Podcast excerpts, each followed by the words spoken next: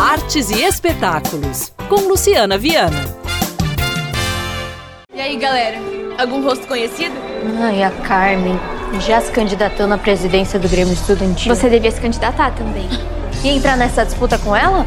Pois que vença a Entre os estreias da semana na telona, Turma da Mônica Jovem Reflexos do Medo. No primeiro dia de aula do ensino médio, dos amigos Mônica, Cebola, Magali, Cascão e Milena, eles se deparam com uma surpresa. Mas a turma não demora muito para perceber que as coisas no colégio andam estranhas. Quando descobrem que o Museu do Limoeiro, nome do colégio, será leiloado, eles decidem então se unir em uma missão para tentar salvá-lo. Enquanto investigam o que está acontecendo, eles se deparam com segredos antigos e assustadores do bairro do Limoeiro e logo percebem que podem estar lidando com uma ameaça muito maior.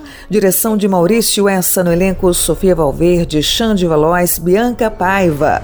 Turma da Mônica Jovem Reflexos do Medo entre as estreias da semana. Limite do aceitável que deixa interessante. Um dos dramas mais aguardados para este início de ano é Segredos de um Escândalo. O filme explora a dinâmica de uma família onde a diferença de idade entre os cônjuges atraiu a atenção da mídia.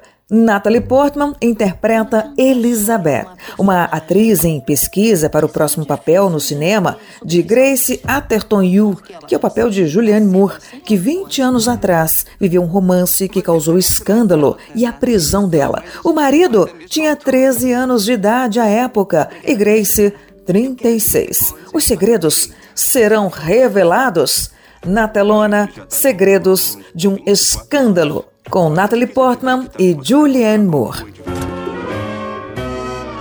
Tem animação e comédia em Meu Amigo Robô. Um dog mora em Manhattan e está cansado de ficar sozinho. Um dia, então, ele decide comprar um robô para ser o companheiro dele. A amizade floresce até que se tornam inseparáveis, ao ritmo de Nova York dos anos 1980. Em uma noite de verão, o dog, com muita tristeza, é obrigado a abandonar o robô na praia. Será que eles vão se reencontrar novamente? Meu Amigo Robô, também entre as estreias da semana na telona.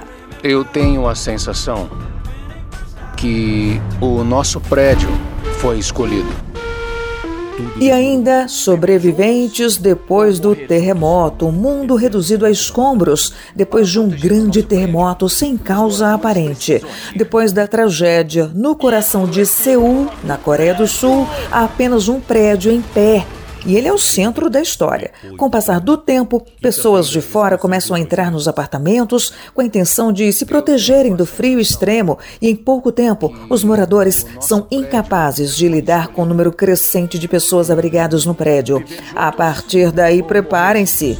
Ah, porque eles decretam uma medida especial. E que medida será essa? Sobreviventes depois do terremoto. Também entre as estreias da semana na Telona. Programe-se e divirta-se. Isso é pelo nosso prédio!